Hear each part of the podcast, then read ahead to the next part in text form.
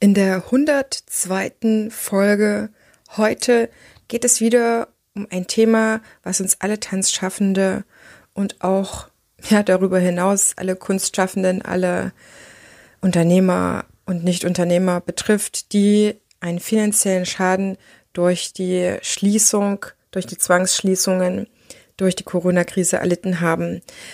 Für mich im Tanzpodcast geht es natürlich um Tanzschaffende, aber wenn du jemanden kennst, der ebenso ja einen Schaden anzeigen möchte, dann kannst du ihm super gerne auch diese Folge weiterleiten. Für die Tanzschaffenden, das zählen für mich Tanzvereine, Tanzsportverbände, Tanzschulen, Tanzstudios, Ausbildungsstätten, Tänzer, Tanzende, alle, die quasi jetzt genau wie ich und du in einem quasi Berufsverbot gelandet sind und nicht mehr arbeiten konnten. Ja, auch durch Auftritte, durch Veranstaltungen, das ist ganz egal. Also eine super wichtige Folge.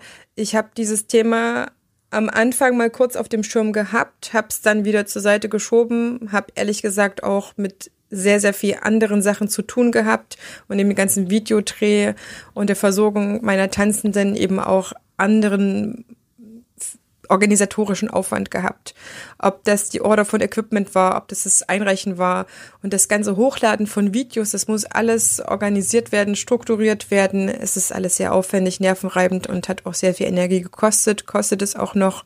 Aktuell sitze ich selber an dieser Übersicht, wie ich meine Soforthilfe verbraucht habe. Dennoch ist es total sinnvoll aus meiner Sicht, das habe ich jetzt nochmal durch das Gespräch erkannt, herauszufinden, wie hoch ist eigentlich mein Schaden.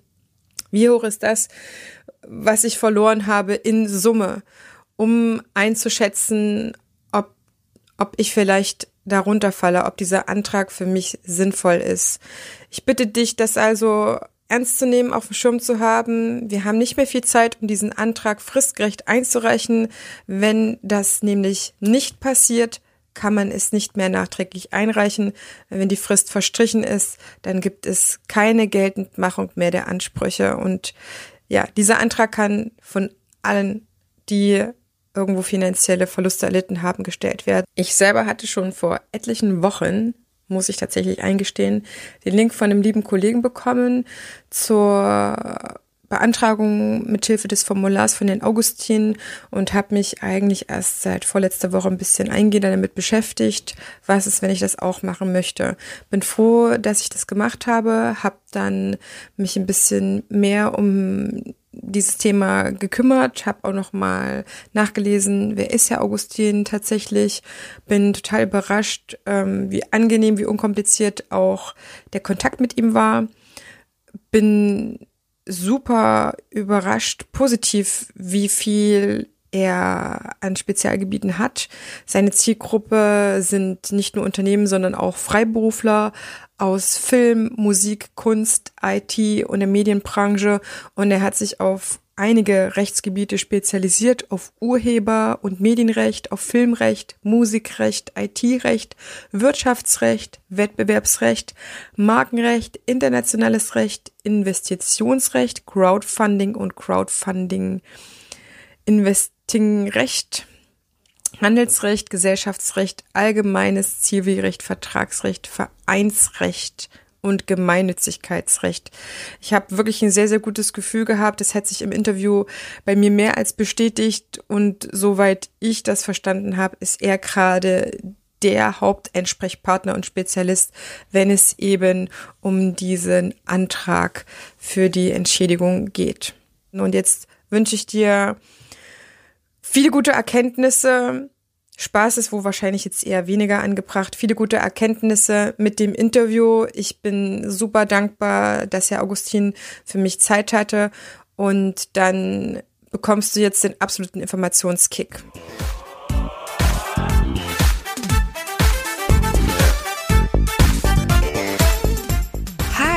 Ist wieder deine Tanzbotschafterin Heidemarie mit deinem Lieblingstanzpodcast und ich freue mich auf eine neue Folge mit den wichtigsten Themen aus der Tanzwelt für die Tanzwelt direkt an dein Ohr, ohne dass du selber danach suchen musst.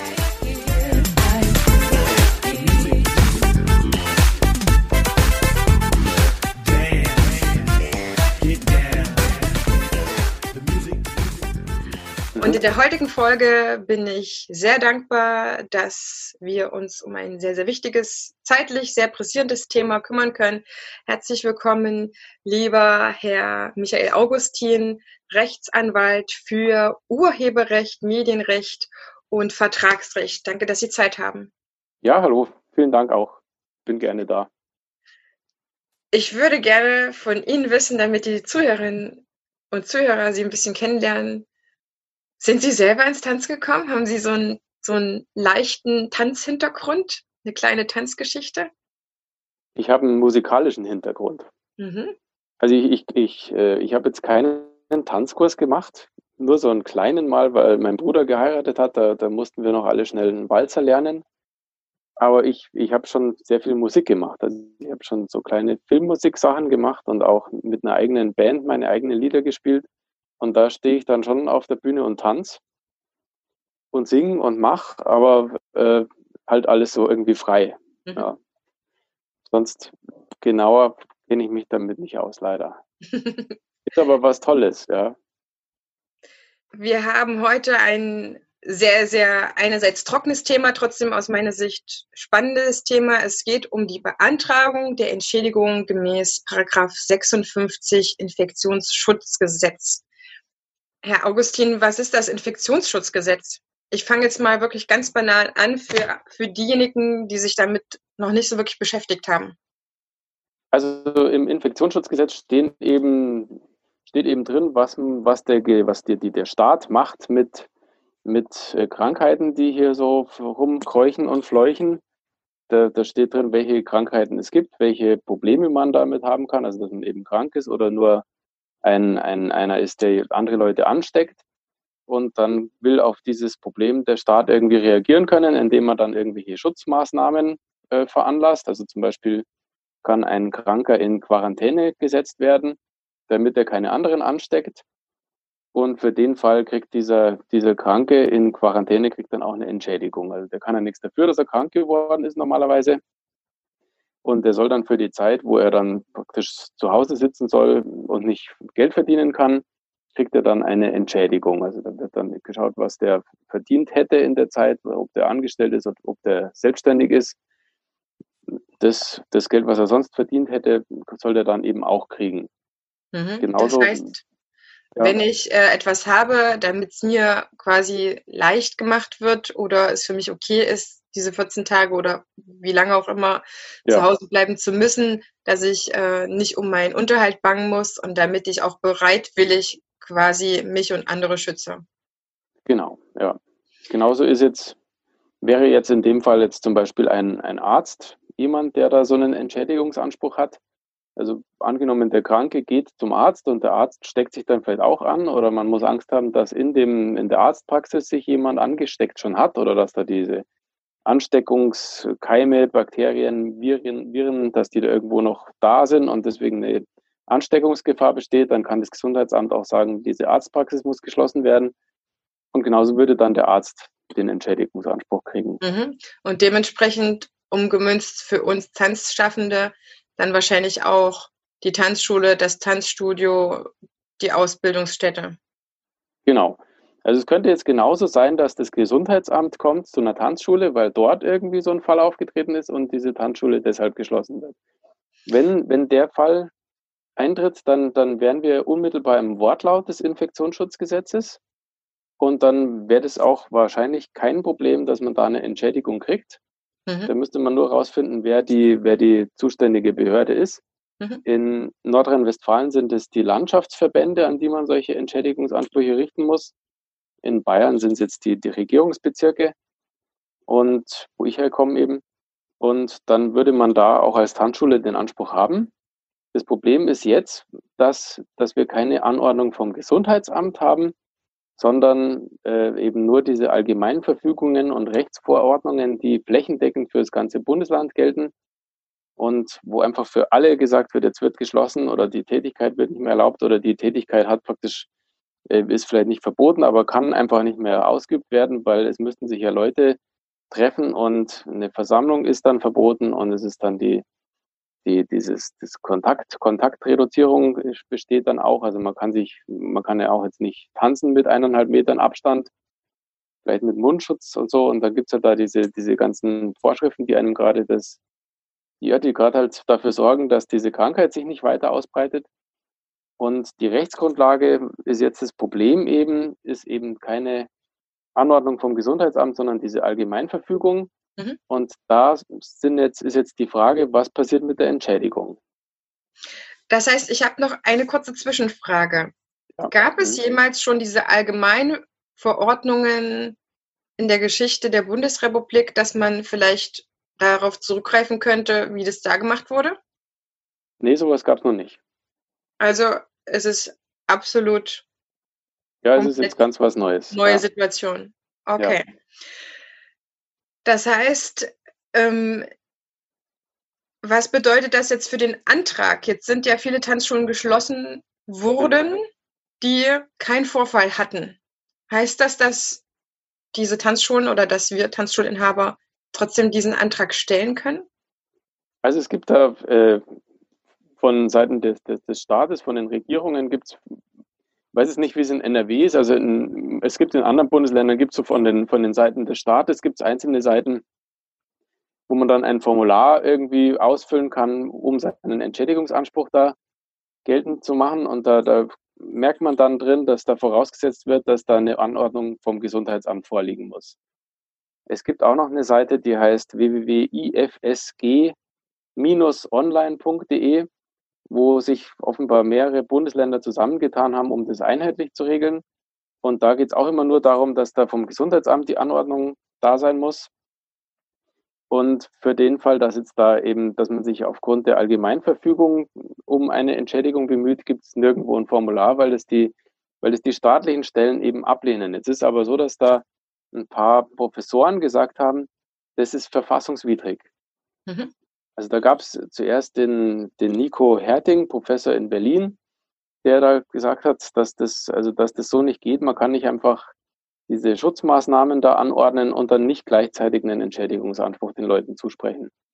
Und daraufhin habe ich dann also auch noch vom Professor Hans-Jürgen Papier gelesen, der war der, der ähm, Präsident vom Bundesverfassungsgericht, also schon unter den Juristen, also höher angesehen kann man kaum sein. Und der sagt, da muss es auch Entschädigungen geben. Genauso der, der Professor Rupert Scholz, ähm, der hat es auch gesagt, dass es da so Entschädigungen geben muss. Und es gibt noch irgendeine Äußerung, dass da von einem anderen Professor, der, der meint, die soll es nicht geben, aus und erklärt es halt auch. Also da, mhm. es ist äh, in der Rechtsprechung und in, unter dem, in den Rechtswissenschaften ist es immer so, wenn da so ein Thema ist, was jetzt noch nicht gerichtlich entschieden wurde, Mhm. Dann schauen die, die Gerichte erstmal, was sagen denn die Professoren dazu? Also was steht in der Literatur? Die, die äußern sich da irgendwie dazu, dann die veröffentlichen was und dann schaut man sich die Meinungen an und da orientieren sich dann die Gerichte dran. Und für mich hat es das Argument einfach gezogen, dass man, wenn man einfach ins Infektionsschutzgesetz reinschaut, dann, dann steht da bei den Schutzmaßnahmen drin, äh, dass praktisch immer ein konkreter Fall vorausgesetzt wird, wo jemand tatsächlich krank war oder wo von jemandem die Gefahr ausging, dass der eben jemanden anders anstecken kann. Und dann dementsprechend gibt es für den genau den gleichen Fall, dass dann da was angeordnet wird, gibt es dann diesen Entschädigungsanspruch. Und jetzt haben wir die Situation, dass, der, dass die Regierungen diese gesetzliche Grundlage eigentlich überschreiten. Ja? Mhm. Also die, die, die machen jetzt so eine Allgemeinverfügung, alles wird geschlossen, alles wird runtergefahren. Wir haben jetzt eben den Lockdown gehabt und so eine Anordnung, das, das steht in dem Infektionsschutzgesetz gar nicht drin. Mhm. Also das Infektionsschutzgesetz hat nie daran gedacht, dass man jetzt in der ganzen Bundesrepublik flächendeckend alles schließen muss. Das, das war da überhaupt nicht äh, im Sinn. Das, das hat der Gesetzgeber offenbar gar nicht da, damit gerechnet, dass sowas möglich ist. Die Regierungen machen es jetzt aber. Mhm. Und ich, äh, ich sage mal, wahrscheinlich ist es auch notwendig gewesen oder das ist ja jetzt die Frage, wie weit es gelockert wird. Mhm. Also jedenfalls kann ich nachvollziehen, dass man da als, als Regierung so handelt. Das möchte ich jetzt gar nicht kritisieren, weil man, es ist auch vielleicht sinnvoll, dass man da vom schlimmsten Fall ausgeht, weil man eben die Gefahr möglichst in den Griff kriegen möchte. Aber die Rechtsgrundlage gibt es eigentlich nicht her. Ja. Mhm. Und das heißt, der schlimmste Fall ist nicht in diesem Infektionsschutzgesetz mit verankert. Genau, ja. Der ist jetzt einfach so anscheinend passiert und deswegen wird darauf so reagiert. Mhm. Und jetzt sagen die, die Professoren, oder denen entnehme ich praktisch dieses, dieses Argument, wenn ich schon mit den Schutzmaßnahmen über den Regelungsbereich hinausgehe, dann muss der Entschädigungsanspruch dementsprechend auch erweitert werden. Und das ist, finde ich, auch sinnvoll, weil im Gegensatz zu diesen, diesen Fällen, wo wirklich ein konkreter äh, Mensch da ist, der, der krank ist oder der, der von dem eine Gefahr ausgeht, haben wir das ja hier meistens nicht mal. Mhm. Und trotzdem muss geschlossen werden und trotzdem entstehen hohe wirtschaftliche Schäden. Und dann, dann bin ich auch absolut der Meinung, dass man da diesen Entschädigungsanspruch gewähren muss. Jetzt ist, ja. Genau. Wenn, mhm. wenn ich jetzt zu dem Schluss gekommen bin, ich habe so enorme finanzielle Einbußen gehabt, ich entscheide mich dafür, diesen Antrag zu stellen. Manche sagen, vor zwei, drei Jahren kriegt man da auch äh, kein Ergebnis. Aber wenn es dann geklappt hat, ist es vielleicht doch schön, dass man eine gewisse Summe bekommt. Mhm. Ist es denn per se jetzt für jeden sinnvoll, diesen Antrag zu stellen oder obliegt es meiner persönlichen Einschätzung, dass ich sage, wow, ich, ich bin jetzt wirklich sehr schlecht aus dieser Situation herausgegangen. Also wenn ich nicht irgendwann eine Entschädigung bekomme, dann schaffe ich das vielleicht auch gar nicht mehr, meinen Betrieb aufrechtzuerhalten. Also meine Tanzschule, mein Tanzstudio. Ja. Also jetzt ist eben so, dass wir da äh, wichtig ist jetzt, dass man eine, dass man seinen den Anspruch mal anzeigt. Mhm. Ja. Ähm, also es gibt nämlich in diesem dieser Entschädigungsanspruch dem, dem Wortlaut nach äh, setzt eine, eine hat, oder hat eine Ausschlussfrist. Wenn jetzt da das, das Gesundheitsamt eben im Normalfall was anordnet, dann habe ich drei Monate Zeit, dass ich diesen Entschädigungsanspruch anzeige bei der mhm. zuständigen Behörde. Und so eine Anzeige ist jetzt nicht so wahnsinnig viel Arbeit und es ist jetzt, also meine ich, für jeden möglich, sowas zu machen. Mhm. Beinhaltet auch kein großes Risiko.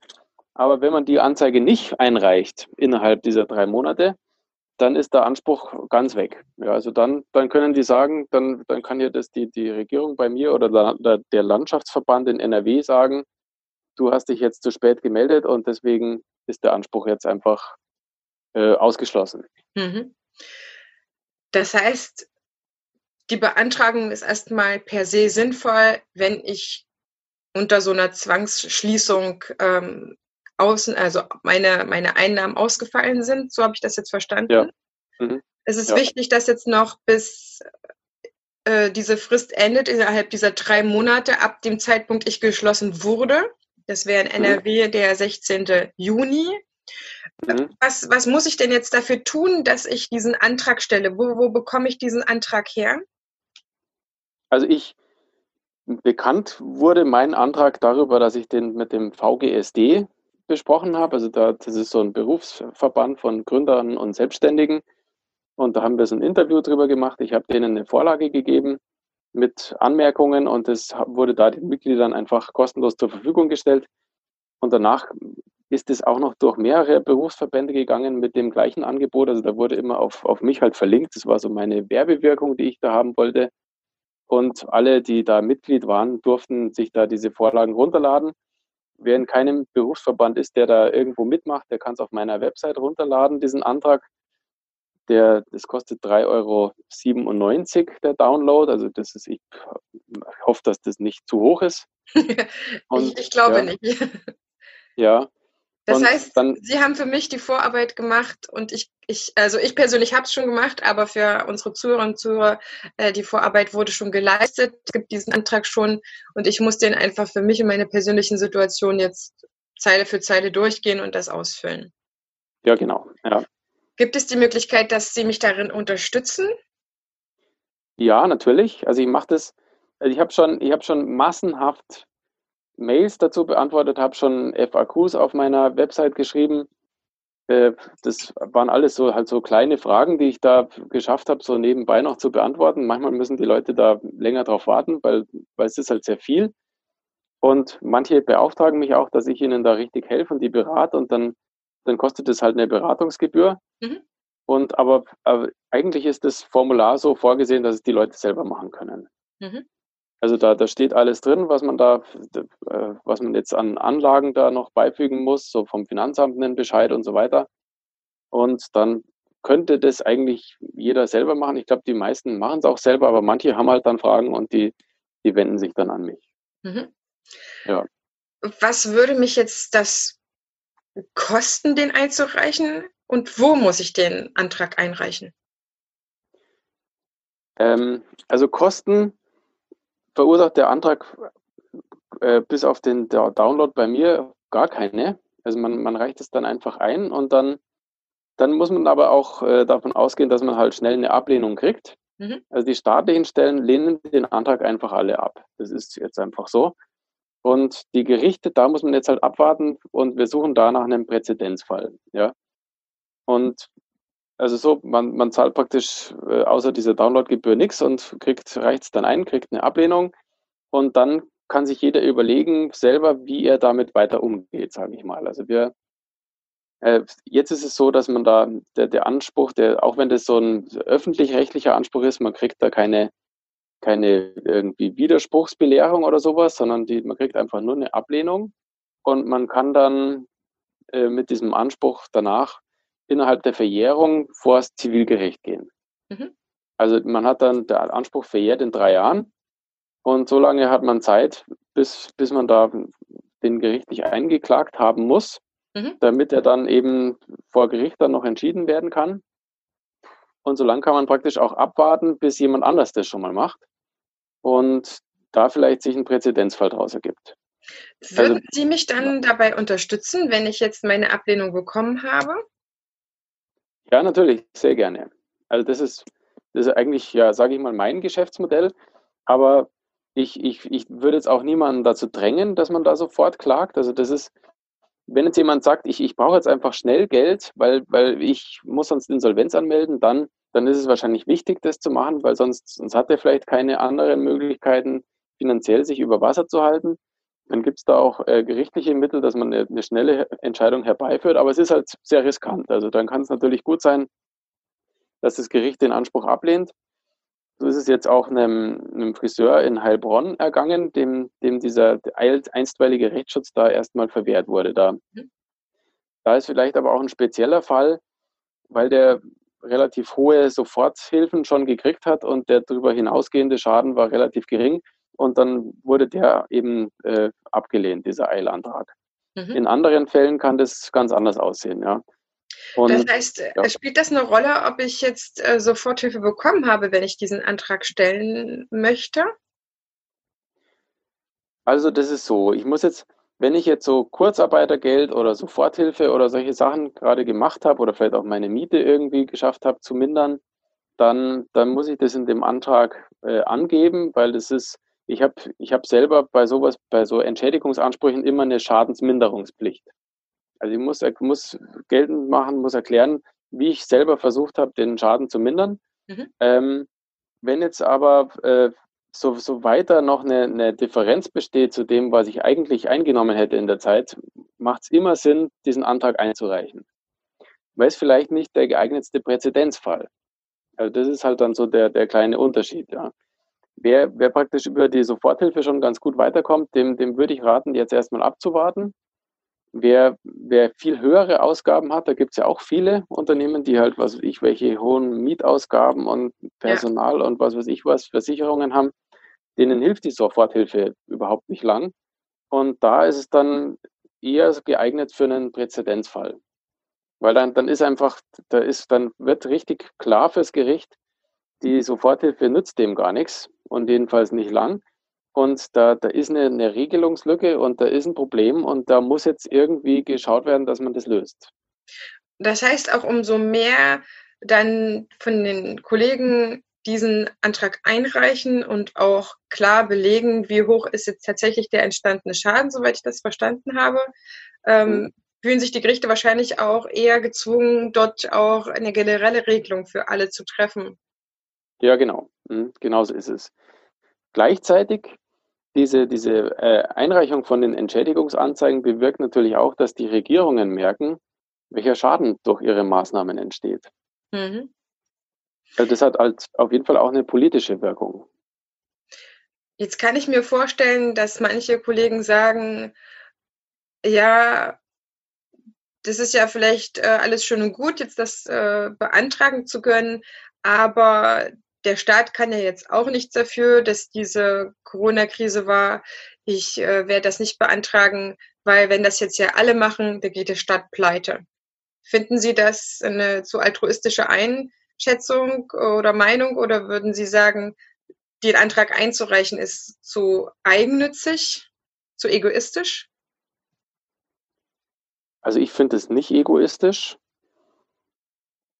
Ich finde es eher äh, problematisch, dass der Staat oder es ist, es ist jetzt einfach, es ist, finde ich, wie es jetzt ist, ist es augenscheinlich ungerecht. Also es gibt da diese Soforthilfen, und die, die sind dann so als, als Billigkeitsleistung irgendwie ausgestaltet. Also man hat da keinen Anspruch drauf.